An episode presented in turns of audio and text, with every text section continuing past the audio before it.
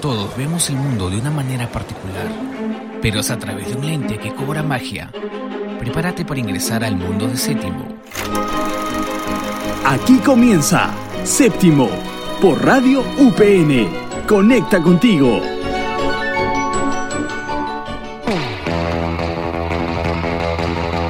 ¿Qué tal comunidad? Les saluda Carmen una vez más y hoy estamos de celebración. Bueno, y es que hoy celebramos el Día del Amor y de la Amistad.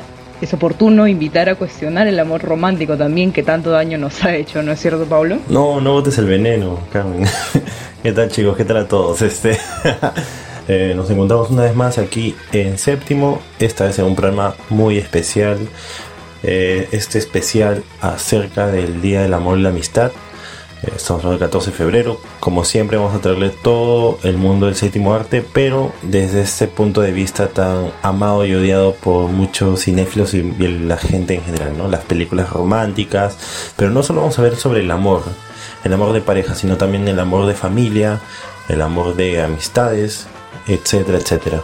¿Te parece si arrancamos con la primera sección, Carmen, o quieres decir algo más? Claro, tenemos que mencionar las secciones, ¿no? La de expediente séptimo, no nos olvidemos también que está nuestra sección de Rompiendo el Libreto junto con el soundtrack de la semana, pero no creo que eso sea todo, ¿no? También tendremos Independiente y va a haber una entrevista muy interesante, mi cita perfecta. Ah, Les invito a que se queden con nosotros. ya estás por segunda semana consecutiva como la entrevistadora oficial de séptimo. Eh, bueno, me siento halagada, me siento halagada. Así que, bueno, recuerda que estás escuchando séptimo por Radio PN. Conecta, contigo.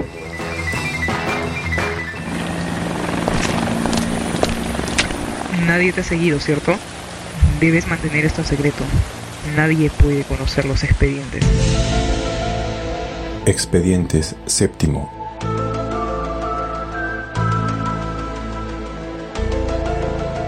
Y continuamos aquí en la sección de Expediente Séptimo, con este feeling de San Valentín.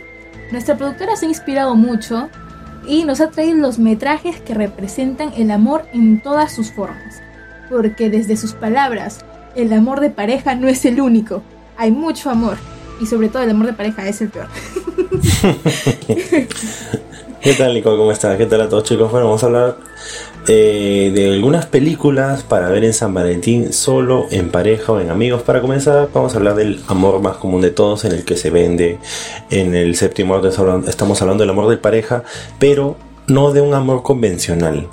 Estamos hablando de Her en la que actúa nuestro ya conocido y ganador del Oscar del año pasado, Joaquín Phoenix, en la que se, al ser una persona muy solitaria, viviendo en un mundo en donde se siente desconectado de todo, eh, adquiere un dispositivo móvil del cual está asociado con una inteligencia artificial, eh, de la cual al hablar con ella se termina enamorando, pero como todo ese tipo de películas modernas relacionadas con el amor, no, no todo es rosas y tienen que verla para que vean qué tal termina esta relación tan particular. Y paso a la siguiente película porque también representa un amor muy lindo, que, que, es el hacia tu mascota, que creo que es de los más lindos que hay. Y, y es la película Por siempre a tu lado de 2009, que de hecho está basada en historias reales y es una película que, que centra a la historia entre un perro y un profesor de música y cómo este siempre iba a recogerlo a la estación de trenes, pero un día él simplemente no regresa porque fallece.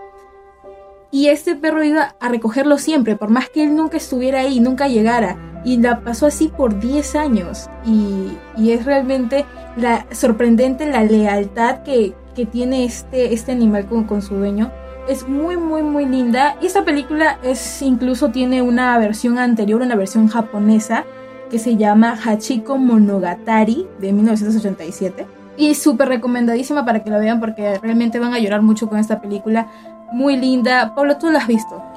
No, la verdad que no. Hace mis 26 años no tengo la valentía de ver esa película porque estoy totalmente seguro que a los 5 minutos estaría estaría nadando en lágrimas y deshidratado porque es...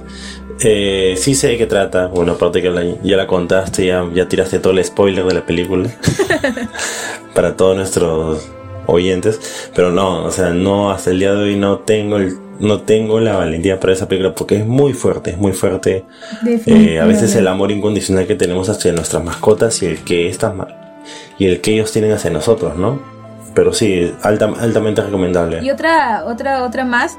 Hay un amor más que vamos a representar, del cual nos va a hablar nuestra querida productora, que está aquí presente porque ella también quiere estar feeling igual que nosotros. Hola, ¿qué tal cinéfilo? Soy yo nuevamente, Ivonne Maurañer, la productora, y estoy aquí invadiendo el programa para contarles sobre este cortometraje que es muy desgarrador y nostálgico, pero que a la vez representa el que yo creo uno de los amores más importantes, el que es el amor de un padre o una madre hacia su hijo o hija. Ese cortometraje se llama Si algo me pasa, los quiero y trata sobre la historia de unos padres que están enfrentando el duelo por la pérdida de su hija. Esta historia estuvo basada en lo que sintieron muchos padres en el caso de un tiroteo escolar que ocurrió en Estados Unidos hace algún tiempo. Actualmente sigue en Netflix, fue estrenada el año pasado y dura 12 minutos, pero te duele toda la vida. Es realmente estremecedor y te llega a conmover hasta el fondo del alma. ¿Tú ya habías escuchado de este corto, Nicole? Mira, yo mm, no lo quiero ver igual que a Pablo porque no, voy a poder. Es como, como mencionaba Pablo, a los cinco minutos voy a estar llorando. Y, y creo que a Pablo le va a pasar lo mismo. Claro, yo me imagino que causaría eso en ti, pero más que todo creo que es el mensaje que nos está dando el cortometraje, ¿no? Porque nos lleva a reflexionar y al valorar el tiempo que tenemos con las personas que más nos aman, quienes son nuestra familia. Como dije anteriormente, el amor más puro que puede haber es el que puede tener entre la familia hacia los miembros de ese núcleo, ¿no? Ese cortometraje te lleva a pensar en ellos y a pensar en cómo valorar el tiempo que tienes con las personas que amas. Ahora, hablando de otro tipo de amor, cuéntanos, Nico, de qué trata el soundtrack de la semana. Mira, las películas que, nos- eh, que- de las que hemos hablado hoy día son solo para valientes, igual que la canción que hemos traído, porque también es de una película solo para valientes. Y estamos hablando de la película Titanic y la icónica My Heart Will Go On, que nuestra querida productora lo ha escogido, así que no se lo pierdan porque este es el soundtrack de la semana. So tell me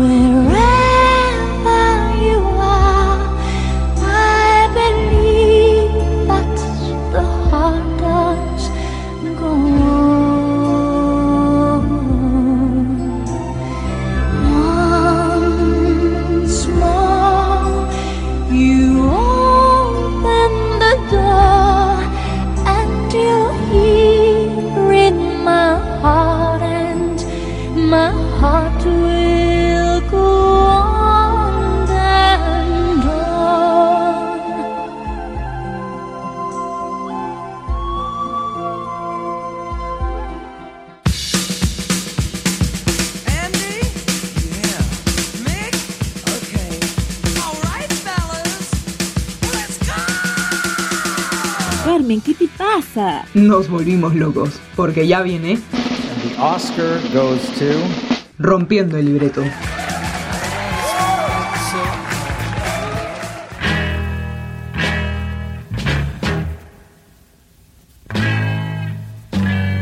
Estamos de vuelta acá en séptimo y hoy hablaremos sobre un director que tuvo su salto al género dramático con la película Titanic, esta película tan controversial, ¿no? ¿Qué nos tienes que decir, eh, Nicole, sobre esta película? Mira, Titanic es eh, eh, tiene este este contenido, esta esta esencia romántica, porque bueno, la película va de todo ello, pero también al final el drama que te pone. Y, en esta no me preocupo por hacerle spoilers porque supongo que sí la han visto. De hecho, ha sido hasta su época, hasta cierta época, fue la más taquillera que hubo. Entonces, esta película es muy, muy feeling en el sentido de que yo sí estaría como que. Yo muchas veces lo he estado como que Jack, no te mueras, por favor, sube, sube, sube. Pero no. Es que claro, pues lo que pasa es que cuando hablamos de Titanic, también hablamos de una de las películas más importantes y famosas de la historia del cine, ¿no? Porque fue una, fue una película que marcó una generación y como tú bien lo dijiste, la más taquillera del director. Después de Avatar, claro, hablando de la actualidad, de la que vamos a hablar también un poquito más adelante, este y el punto y fue también y es punto de referencia para la comunidad cinéfila, ¿no? Hablando que también fue una catapulta gigante para DiCaprio y la historia, la historia en resumen y en esqueleto eh, es una historia de amor sin más, ¿no? Con estos arquetipos de clase baja, de amor prohibido con clase alta, etc., ¿no? Que, que funciona, funciona y sigue funcionando hasta el día de hoy. Pero bueno, ¿no? Al fin y al cabo el cine y los personajes en sí son estereotipos, o sea, y una historia de amor siempre caletea porque apela a un ideal que tenemos como humanos. Claro, y, y, y vemos muchas películas, como mencionas, con esta estructura muy muy propia, pero este tiene algo más, algo más característico que, que la hace más suya, más Titanic y más épica incluso. Y otra de las películas de las que vamos a hablar, como mencionabas, es Avatar, que, que fue quien desplazó precisamente a Titanic y del mismo director todavía, es como que gran, gran, gran, eh, gran peso para el director, eh, hablando de James Cameron, de, de, todo lo que hace, porque en realidad bueno, lo que hace es genial, es genial, así, así de simple es es que cuando, cuando, cuando se anunció lo de Avatar era una promesa, ¿no? Fue una promesa de, de, de, de los efectos especiales, de CGI, etcétera. Entonces, Exacto, claro, eh, ya de ahí era una premisa muy grande. Claro, porque incluso James Cameron ya tenía el guion de Avatar desde hace mucho tiempo, era como que, incluso antes que Titanic, y, y fue como que eh, dentro de sus propia expectativa que él tenía, era como que no puedo rodar esta película ahora porque como yo quiero que se vea como la tengo yo interiorizada. Entonces, si la tecnología de esta época no va a llegar a lo que yo quiero, pues me espero un poco más. Y es por eso que esta película recién sale en 2009 y fue rodada incluso para que se vea en 3D. Claro. Entonces, claro, incluso muchos dicen que, que esta película fue más taquillera por el hecho de que traía esta novedad del 3D pero ya bueno queda a criterio de cada uno claro o sea eh, era una era, un boom lo del 3D en, esa, en, en esos tiempos no en esos años. Exacto y, y es por eso que, que Avatar muy aparte de lo del 3D y, y sí genera mucho interés no de todo el lo que hay detrás, porque mucho de esto fue realizado por computadora, no por, por los propios actores que están ahí, ¿no? ¿no? No fue todo enteramente maquillaje. Pero bueno, yo creo que ya es hora de, de, de ir acort- acortando la sección porque el tiempo nos tiene, nos, el agua nos va al cuello ya, nos está ahogando, hablando del tiempo en metáfora. Así que, ¿qué tal si presentas la, lo, lo, que se viene, Nicole? Por eso, el tiempo se nos va así rápido porque lo que nos traes es buenísimo, Carmen. Yo estoy emocionada por lo que voy a escuchar y creo que Pablo también está súper emocionado. Ay, no, mi cita perfecta. sí, definitivamente, tu perfecto Halagadísima yo de haber podido entrevistar a Melina León. Definitivamente, ya nos spoileó. Carmen nos va a traer en Independiente una entrevista con Melina León. No se lo pierdan, ya llega aquí, aquí, ahorita. Y sigan con Independiente.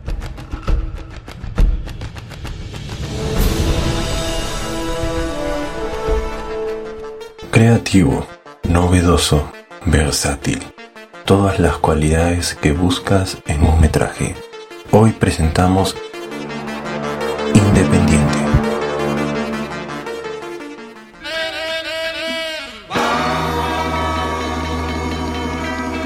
Estamos de vuelta en séptimo y ahora arrancamos con la sección de Independiente. Hoy nos acompaña nada más y nada menos que Melina León, directora de cine que recientemente ha hecho pública eh, su película, Canción sin Nombre, película que se ha estrenado en la plataforma de Netflix. ¿Cómo estás, Melina? Un gusto tenerte Hola, acá. Carmen, mucho gusto de conocerte. Bueno, Melina, bien has sabido, o sea, quisiera partir esta pregunta, bien has sabido que tú trabajaste con una protagonista eh, que no tenía experiencia delante de las cámaras, sino que eh, haciendo teatro, ¿no? Sin embargo, lo sabemos mediante tus entrevistas, su persona, ¿no? Y no mediante algo que se deja notar en la película porque la actuación es muy, muy natural. ¿Crees que hubiese eh, sido lo mismo o hubiese transmitido lo mismo trabajar con una protagonista muy relacionada ya con el trabajo en películas? ¿Hay algo que tú sientas diferente? Yo creo que, mm, bueno, gracias por el elogio a Pamela Mendoza, mm, que me cae así de refilón.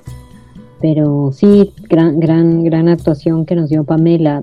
Eh, sé, sí, yo creo que no hubiera sido lo mismo si hubiéramos tenido una actriz profesional en- dedicada al, a, digamos, a la actuación, ¿no? Pamela es una persona formada en el teatro, pero es una persona que se estaba dedicando a la antropología esencialmente, mm, dedicada eh, un poco a las letras, ¿no? En la universidad, digamos, cuando ya la conozco.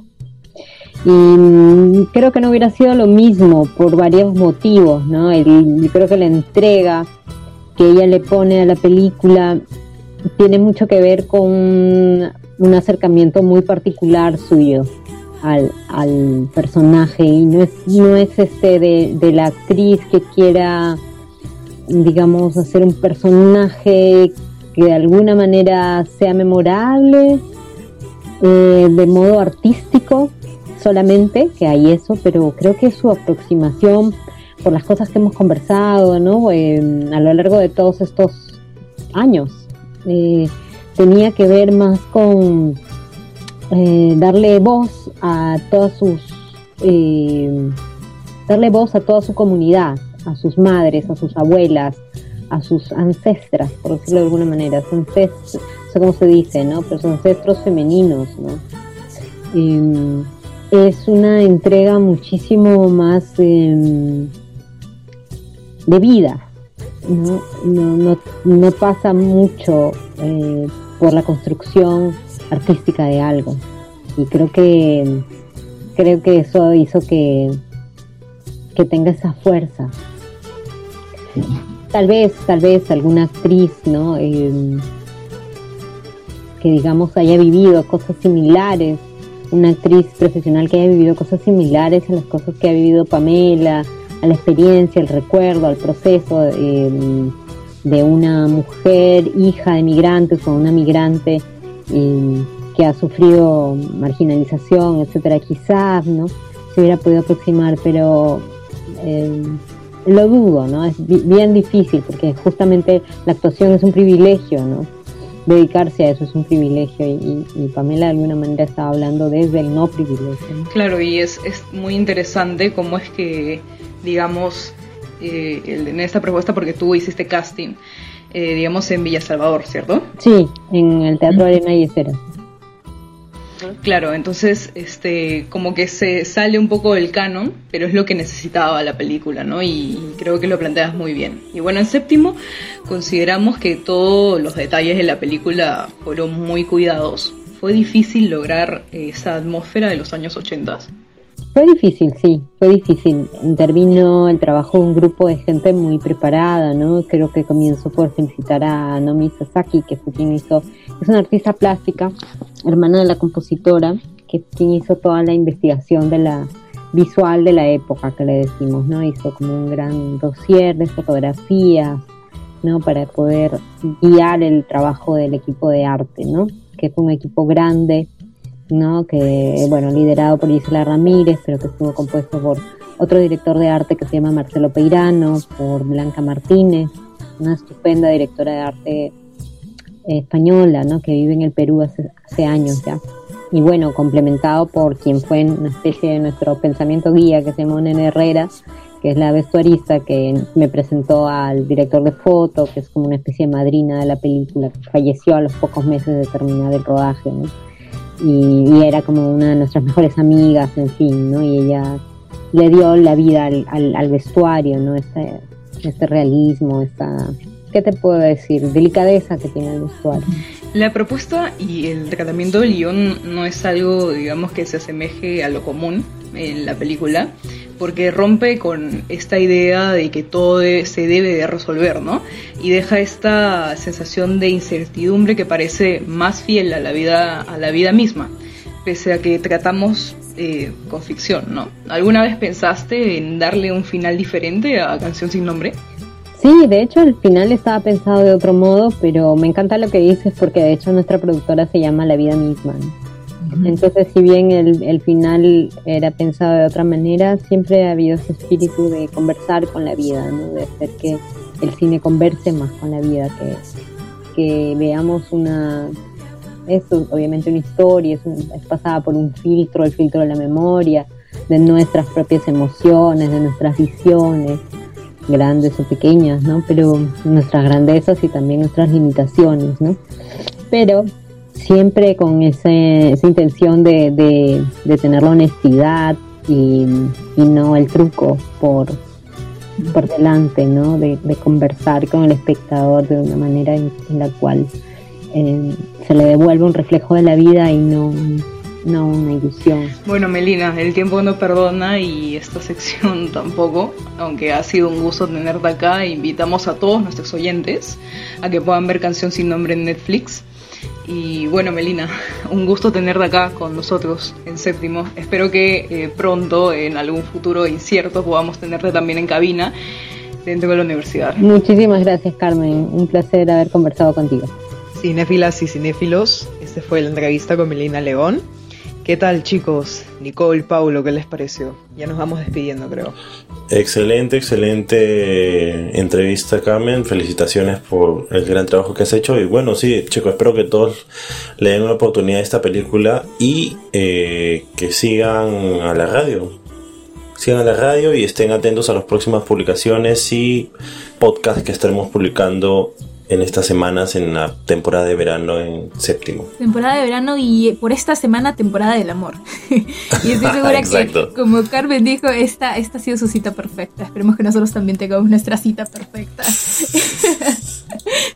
Eso ha sido todo, chicos, por, por hoy. Esperemos que les haya encantado este programa y sobre todo la entrevista, porque ha estado muy buena, definitivamente muy buena. Bueno, chicos, esto ha sido todo por hoy. Esto es séptimo por Radio UPN. Conecta contigo.